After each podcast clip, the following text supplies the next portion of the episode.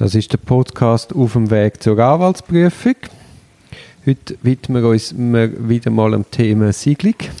Das ist ein, ein Dauerbrenner. das ist ein Dauerbrenner. Das ist auch so ein, ein Rechtsinstitut, wo momentan massive Entwicklungen am Laufen sind. Ja gut, heute hat jeder ein Nattel, das ist vor 30 Jahren noch nicht so ein Thema gewesen. Ja, ich habe jetzt mitgemeint, die Entwicklung in der Rechtsprechung, das ist mhm. etwas, was sich am Formen ist. Ja, definitiv. Kommen wir nachher noch dazu.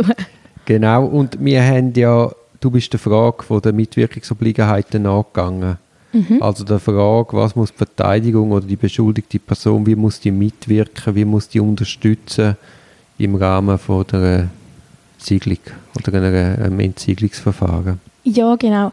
Ähm, wir sind jetzt da schon ein bisschen weiter einfach im Verfahren. Wir sind jetzt tatsächlich eigentlich schon dann bei der, bei der Triage-Verhandlung, so ein bisschen, was dort dann langsam Pflichten sind. Ähm, und dort geht es darum, man hat eigentlich, je nach Buch, wo man Was liest... Was ist denn mit deiner Stimme? Ja, ich bin schon wieder massiv verkältet. Es schlaucht mich scheinbar wahnsinnig, das Arbeiten. ja. nein, nein, alles bestens. Ähm, man hat je nach Lektüre eine Obliegenheit oder eben eine Pflicht zur Teilnahme an der Triage-Verhandlung. Beziehungsweise man kann auch darauf verzichten, aber es empfiehlt sich halt nicht, weil der, man hat da unter anderem dann auch ähm, Pflicht zur Unterstützung in dieser Triage. Also man sagt eigentlich so ein bisschen, ja, schau, du beschuldigte Person oder einfach beteiligte Person, du hast am meisten Ahnung, was überhaupt in diesen gesiegelten Sachen drin ist. Du bist der Einzige, der uns da ganz genau kann sagen kann, was wir dürfen anschauen und was nicht. Darum komm du da an, sag uns genau, also sag uns, wo die Sachen sind und du uns auch begründen, wieso wir die nicht anschauen dürfen. Also das sind eigentlich so ein bisschen vor allem Pflichten, die man hat. Man muss es bezeichnen, die Daten, eben, und zwar so genau wie möglich, aber wie genau ist dann, da bleibt das Bundesgericht sehr schwammig eigentlich. Sie sagen einfach, man muss es können herauslesen, aber was dann genau, wie detailliert das ist, das wird immer ein bisschen offen gelassen. Ähm, genau, ich, also nach, nachdem man die Sachen bezeichnet hat, muss man ja eben auch begründen, warum dass man die nicht anschauen darf. Und dort geht es dann in der Triage-Verhandlung wird ein bisschen detaillierter. Dort äh, kann man nicht mehr einfach nur schnell behaupten, sondern dort muss man dann wirklich ein bisschen die konkreten Hinweise liefern, was, wieso nicht gesehen werden Ich glaube, ein bisschen Problematik bei diesen Obliegenheiten sind, dass man es natürlich nicht klar definieren kann, weil die Konstellationen immer ein bisschen anders sind aber das führt natürlich auch dazu, dass dann vielleicht jedes Gericht auch einen anderen Maßstab anwendet. Ja, es ist ja schlussendlich halt auch eine Ermessensfrage. Das ist halt das Problem. Ähm, etwas, was ich dir ganz konkret kann sagen kann, ist ein ganz spannender Entscheid. Also es hat schon im September 2019 zu dem Thema etwas gegeben. Jetzt im Dezember ist noch ein neuer Entscheid vom Bundesgericht. Ja, erzähl. Ja. Und zwar muss man den PIN oder PUC-Code von seinem Nattel nicht bekannt geben. Ah ja, das habe ich gelesen, ja. Wenn man das nicht macht, verletzt man also die Mitwirkungsobliegenheiten nicht. Ja, also dann hat es, äh, ein Bundesgerichtsentscheid ist, ist dann der ursprüngliche Entscheid, hätte mal das ZMG gesagt, man müsse das machen. Oder ja, hat die Staatsanwaltschaft das aufgezogen, weil das ZMG gesagt hat, man müsse es nicht machen? Nein, das ZMG hat eben gesagt, du, wenn du uns die Sachen nicht gibst, dann hast du die Obliegenheit verletzt. Fertig. Und darum, darum ist ihm dann ein Nachteil erwachsen. Aber das widerspricht ja jeder, jeder Verteidigungsregel. Also im Sinne von, du musst dich nicht selber belasten, aber auch den PIN musst du dann doch geben. Genau das ist das Argument dann vom Bundesgericht. Man muss sich eben nicht selber belasten und darum darf man den für sich behalten. Wir hatten ja letztens einen Klienten der irgendwie auch im November ins Strafverfahren, in ein Strafverfahren involviert worden ist. Und dann ist ja auch eine von der ersten Fragen, ja, haben Sie Ihnen ein Nattel abgenommen? Aha, ja. Ja, haben Sie dort den Code und alles gegeben? Ja. Ja, wieso haben Sie das gegeben? Dann, was hat er gesagt? Ja, sie haben es wählen. sie haben es wählen. So ganz naiv. Sie haben halt gefragt und dann gibt man es. Also so der Gehorsam am Staat gegenüber und so der Glaube, es kommt dann, die meinen es dann schon gut mit einem. Mhm. Ist ja ist eigentlich rührend. Ich finde es eben auch eigentlich mega schön. Es ist toll, wenn, wenn eigentlich der Bürger so ein Vertrauen in den Staat hat. Aber das Problem ist, er es wird ist eben für das unglaublich bestraft genau, werden, oder? Genau. Es ist so Ja, das, also jetzt gerade in dem Fall ist wirklich eigentlich etwas ganz Kleines, Doofes gewesen. Dann hat er sein Nattel gegeben und bereitwillig seine gut und was findet Raser-Videos und jetzt gibt es eine Geschichte daraus. Also es ist wirklich mühsam. Das andere Verfahren wäre jetzt scheinbar bereits erledigt Ja, Und, und jetzt sind wir einfach immer noch dran. Und es Und wir sind immer noch mühsam. dran, wir kommen jetzt rein, oder? Also ja, mich, aber ich sage einfach, es- ja, Ja. Es, es ist eine viel größere Sache geworden, als es hätte müssen sein, wenn man dort gerade gesagt hat, äh, nein, für was auch. Ja, ja.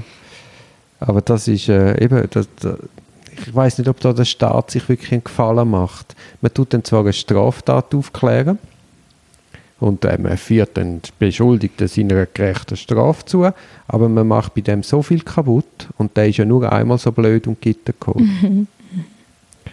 also, ob man da wirklich oder im Verhältnis Bürger-Staat, ob das wirklich das wert ist, die, die Aufklärung von dieser Straftat wert ist, dass man sich wie jemand zum Gegner macht, wo wie das Vertrauen dem verliert.